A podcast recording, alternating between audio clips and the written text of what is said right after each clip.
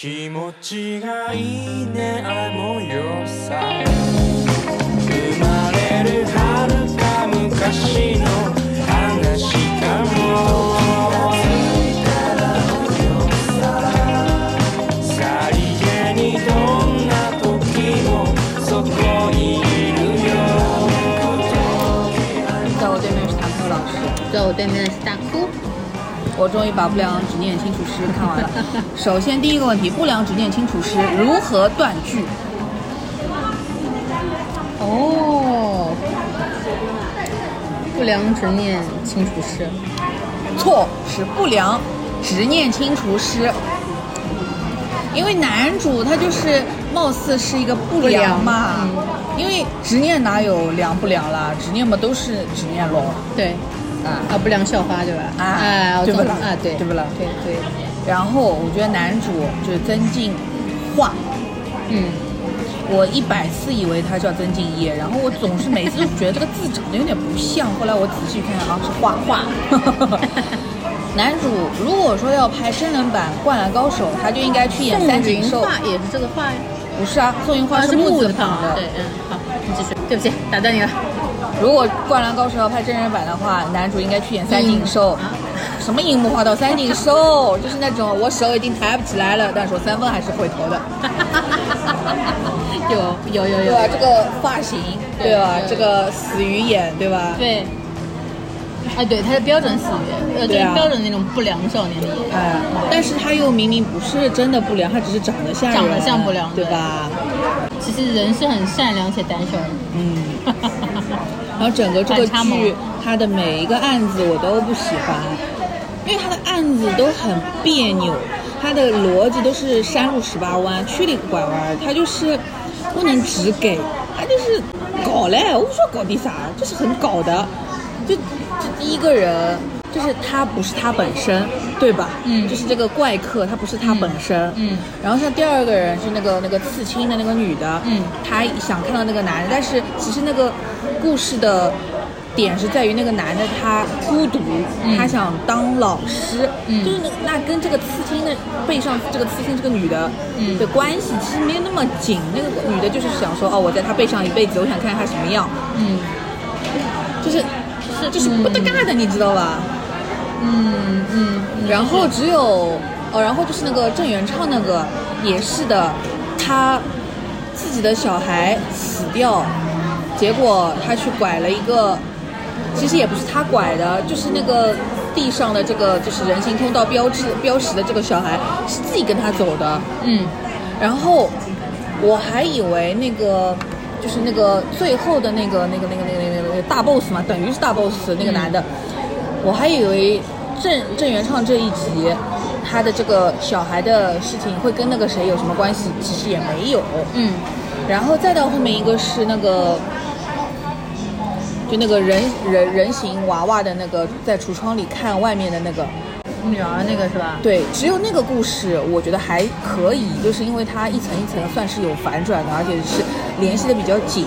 就是这个女儿她本在这个橱窗里，然后她要是怎么是当年是是走失了，还是呃被杀了，还是怎么了？然后把先把这一层给翻清楚，嗯。翻清楚再知道说那这个小孩他是被哦隔壁邻居那个什么关在里面的什么的。到这一层，然后他后面又反转一层说，哦，其实不是他杀掉，不是因为他这个挂挂住就这个故事还蛮这个故事它是就是层层一层一层蛮紧后面再走的，然后再到后面一个故事就是那个两兄弟的故事，然后到这个两兄弟之后，就是牵出来是这个大魔王，就是大 boss 的事情了。然后我还以为这个大 boss 会跟前面的每一个故事，或者说是大多数的故事都多多少少有点关系，也没有。也没有它其实就是一个，他只是这个角色存在的时间算比较长的，他可能觉得自己是埋了一条线了。单纯的他为什么是他，为什么是个变态呢？就是他是受了什么刺激是吧？，对，然后就决定自己变成一个变态呢？倒也没有，没有说当然啦，不是说我一定要让这个坏人有坏的理由，他就是可以纯粹是一个坏人，当然是可以的。但是我只是觉得说，在这个剧集的整个的这个浮现的这个角度来说，他可能应该还是有点道理吧。嗯，结局确实，不然就会给你感觉就是这个人怎么突然变成坏人了，对就为了坏而坏嘛。确实这部剧也是看到后面的时候，结局看上去就很奇怪。呃，我一开始为什么会喜欢看，是因为他探讨的话题我其实蛮感兴趣的，就是你，嗯，人死后再回溯自己的从前的事情嘛，等于说，它其实第一个跟第二个的故事在探寻我是谁，就是我在找那个名字啊那个名字应不是一个代号，是真真实实我是因为作为一个什么样的人，或者是什么样一个存在。因为嗯、第一个首先他套的壳是一个外出打工仔嘛，九九六那种嘛，呃零零七那种。然后最后其实里面是一个在呃看遍了潮涨潮落的是一个神，被人遗忘的神，在他那个身体里面的那个。哦哦哦是个神。啊，河神。河童吧，黄铜河童，对，差不多之类的然后第二部就是一个无名氏，就是你在生活中随处能见到，但是你不知道他名字。的人。就其实前两个故事我还蛮要看的，就是我在我比较喜欢话题，就探讨你在这个世上存在的是一个什么样的角色、什么样的身份、什么样的名字存在的。这个我是蛮感兴趣，然后看到后面，他的他的话题的点是，当然都是也算是也不是热点吧，就是大家会想感兴趣的东西对。那我就是觉得它结合的不吸引。对，它结合的就是很很有点牵强吧，或者说是有点硬吧。嗯，你可以说它就是编的整个故事，或者是它的拍的手段有点浅显了，就是它是简单的恐怖加好笑，把这个故事串起来。觉得不是恐怖和好笑的，还是就是这个故都是故事逻辑本身，它的那不够个丰满吧？对他，而且因为我老板跟我推荐的时候说，他是这是他最近看过最好看的单元剧，他觉得现、他说他最后又能够把前面的给串起来，很厉害，什么什么什么。我一直期待的是最后把前面的给串起来是飞机撞巴士，嗯嗯，我以为是就是这个。整个圈莫比乌斯环是环上的那种感觉。对，或者说就是他前面解决的每一个小 case 到跟是跟最后他想要知道的这件事情本身是关联的挂钩的，对。对他得就是每一次我可能获得了一点点线索，然后最后我拼拼图这个完整了，我就知道原来是这样才会这样。就我我期待的是这个，对他之前其实埋了梗的嘛，就是每个人都会拿一个字的那个碎片来找他嘛。那我一开始也是觉得他最后这个字片是能够拼在一起，完成他最终的终极任务的一个线索。对啊对，类似于这种。对啊但后面确实到尾巴的时候，就看起来就没有那么吸引人了。对啊，他就是单纯的，尤其是到后面那个那个那个老太婆，就叫、嗯就那个跟跟跟乌鸦一样的那个老太婆呃叫啥来着？忘记了，呃叫叫什么来着？就是就是哦，我知道。就反正就他嘛，嗯就是他，因为他到后期的话，他的戏份开始出现，然后他在跟跟那个男主说他爷爷的事情的时候，我就想说，哦，那他肯定得把我就开头这个事儿给我说明白了吧？哎，没有，嗯。所以大概有人会觉得这个片子还要拍二。哦哦哦哦，OK OK，理解。就是这个单元剧本身作为单个来看，其实还 OK。它串起来的时候串的不是太好，就是还没有达到你的期待中的那个完整度。嗯我纯纯的就是觉得他们角色都挺好的，就是里面的几个人物都挺好的，而且我第一次感觉到磕可以磕男男 CP，而且就是因为他们俩不谈恋爱，所以我觉得好磕。嗯他俩要是谈恋爱，我马上又再见，我不想看。嗯，就是他们俩反而就是完全没有这种，他们俩很有搭档的感觉，对对吧？对就是一个就是很有 CP 感，但不搞 CP。哎，对，就是一个负责文，一个负责武，啊或者说一个有脑子，一个没有脑子的，就是还是蛮可爱的。没头脑不高兴对的，蛮可爱的，还蛮 CP 感蛮强。而且那个，而且尤其是那个。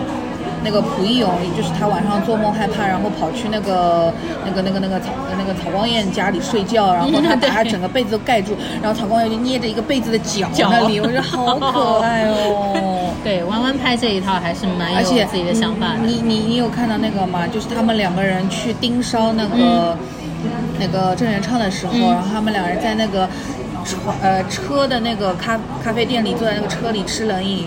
那是流星花园山菜跟道明寺吃饭的地方，他们两个人第一次约会，然后山菜就是喂囊金喂道明寺吃那个冷饮，然后道明寺吃了吃了之后，山菜又去擦那个勺子，然后那个道明寺就说干嘛你嫌弃我都亲过了，你怎么还怕我口水？然后那个山菜就啊就一叫，就说不要说，就这种。就是那个是非常经典的一段流星流星花园的这一段，对吧？嗯。然后我竟然在不良执念清除室里面看到两个男主在那里，坐在那边吃。对 我的个天哪！一边问他说要吃什么，然后他不要吃，点了嘛又自己在狂吃，我天哪！这只当时刚开播的时候还是蛮爆的，但是后面确实有点走低。可是我觉得后面还是好看，也不呃呃，不是，呃就是热度上来说，对对对对吧？热度上来说水准还是维对持住，的。有的有的，后面几个 case 其实还 OK 的，就是特我印象很深的也是那个娃娃那那个单对元，，因为那个算是反转的蛮厉害的。比较紧的。然后就是我觉得还有一点好的是，就是没人谈恋爱。呀，也不要跟那个那个那个什么什么陈楚英，对对也不要跟他谈恋爱。对 OK OK，不要谈，都不要谈，对，笔墨不谈，不谈就是最好的，对，就是不谈才是最最甜 的。对的对的对的，千万不要谈，谁都别甜谈。的，对，蛮好的。这部剧也是近期看下来算质量不错的剧。嗯，之前跟你说的时候也是，因为它有一些传统元素结合的也蛮好。但是爱奇艺到底为什么？也不说为什么吧，就它就是我觉得稍微有点吃力不讨好吧。你拍了这个剧之后，结果你只能在爱奇艺国际版放。没有引进到大陆版。对啊，爱奇艺本身那个是没有的嘛。对是的你只能在国国际版看，就海外版看。嗯，那这个影响力跟它的流量是足以支撑它回本的吗？我不知道、能哦。只是做单纯的引进投资啊，没有做不不不，拍摄它是不不不，它是深度就是就是这个片子出来第一个出品人就是龚宇，他整哦个是有爱奇艺的 logo 在前面的，嗯就这个片子它肯定是不知道哎。但是它应该在其他地区卖的挺好的，我觉得。哦因为这个话题，你可以想象得到，在东南亚是卖的会就是它会蛮明确是一个对标奈飞的一个东西。对，是的，是的，是的，是的，制作水平上也是 OK 的，嗯，是整个剧的质量很好，嗯，还不错了。OK OK，然后呃，类有点也不能说类似吧，就是我看下来，最近还有一部番，动漫番也是跟这个稍微有点像，但是我觉得还不错的《时光代理人》，哦，你应该知道，前一段时间一直有人说的，还不错的，就是它是用照片回溯，嗯，呃，时光回溯嘛，就一个是能够穿越到照片里面，一个是在呃现实中掌控照片里的信息，然后告诉他应该完成什么。他就是，呃，反正在边上看的时候，大家一直在说，就是每一集都每一个单元都是大刀哦，啊。然后我看下来是有几个印象比较深的，嗯，他其实是，呃，比如说我给你一张照片，是呃这张照片上是我小时候跟谁谁拍的一张照片，我让你帮我回溯到这个照片里，是因为我那个人可能不在了，我想要跟他说一句话，哦或者我想要听听他当时跟我说那句话是什么，我忘了。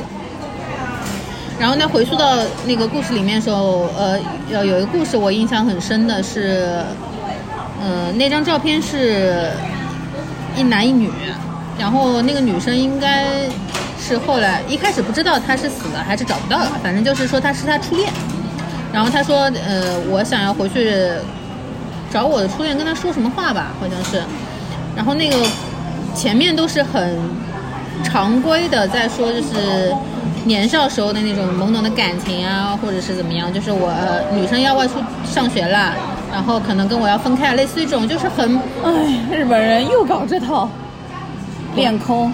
国番、啊，国漫、国漫、国漫，这是个非常呃算比较大的一个 IP。那就是学日本人的那种那一套，但是最后的呃呃哦哦，对，然后但是最后的落笔是，嗯，他回溯到这个照片之后，这些人其实全都死了。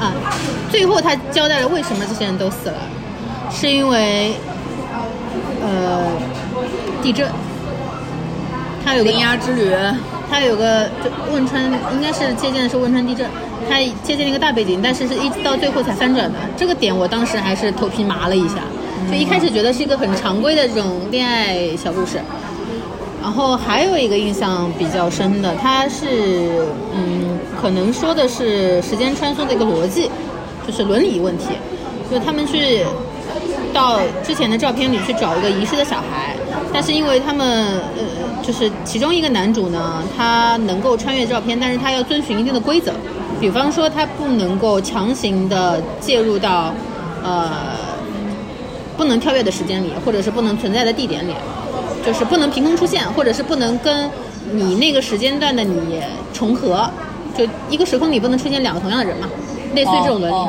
然后他因为，嗯、你进去之后呢，也不能被你当时的身边的人发现你是另外一个人。然后他就是因为当时进去之后被发现了，所以间接性导致那个小孩走丢了。其实是一个，嗯，就是这种就是这个叫什么来着？上次说过的叫什么来着？时空穿越里的那个，就反正就是这个伦理的问题。对对，嗯是个伦理的问题。那个我印象也挺深的，就是这个番制作的水平还可以的。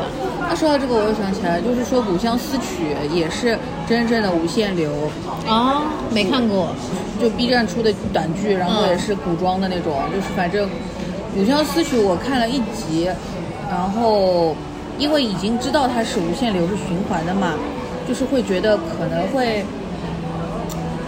哎，反正比七十吉祥好吧，就都是如果说都是。其实际上不是无限流，不要搞。但是就是说，如果说是这种所谓的无限流，应该是《古相思曲》那样子的。嗯嗯嗯嗯，是，好了，这集干脆做短的吧，反正才十六分钟。